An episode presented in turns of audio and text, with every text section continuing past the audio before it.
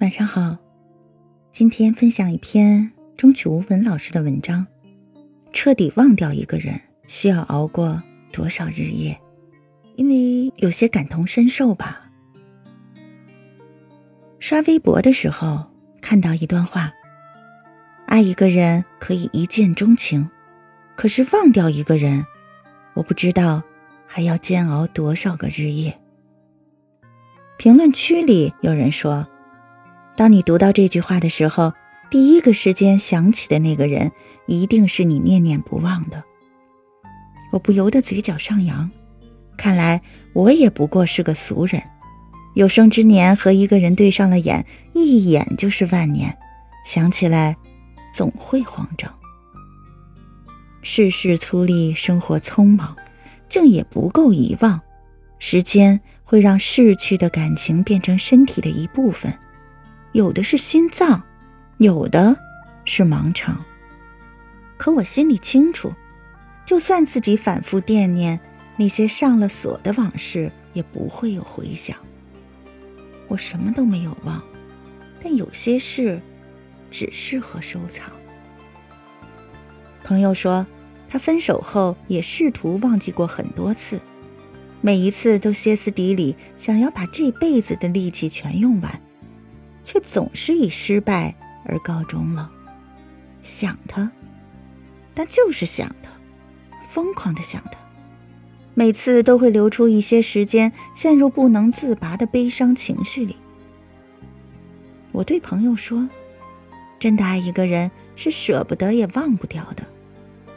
一个人放空的时候，我会想起那些相爱的点点滴滴，争吵不休的记忆已经被自动筛除了。”我很感激和怀念有人陪我一起走过的那些岁月，我不再痛苦绝望地质问自己：为什么不好好的珍惜？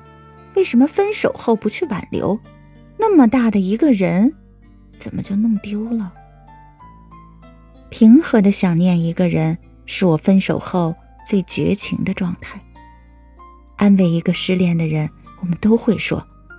忙着治愈一切精神病的良药，时间像永不停歇的浪潮，终有一天会把你推向海阔天空的。大家都很愿意把一切都交给时间去审判，让工作把自己的时间都填满。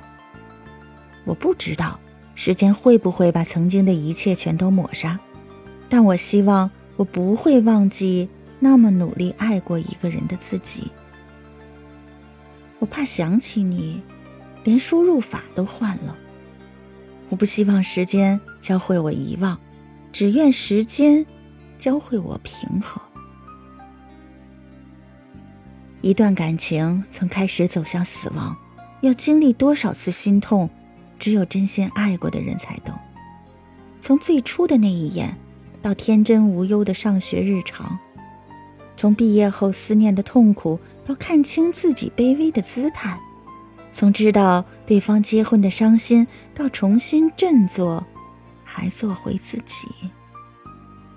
真正的放弃，是心如止水。从朋友那里得知你的消息，心中再也泛不起一点涟漪。一个人落寞的走在冷雨纷飞的路上，再不会觉得每个人的背影看上去都像你。真正的放弃是心甘情愿的，不会在朋友圈看到一段矫情的文字就对号入座，不会再找好朋友倾诉。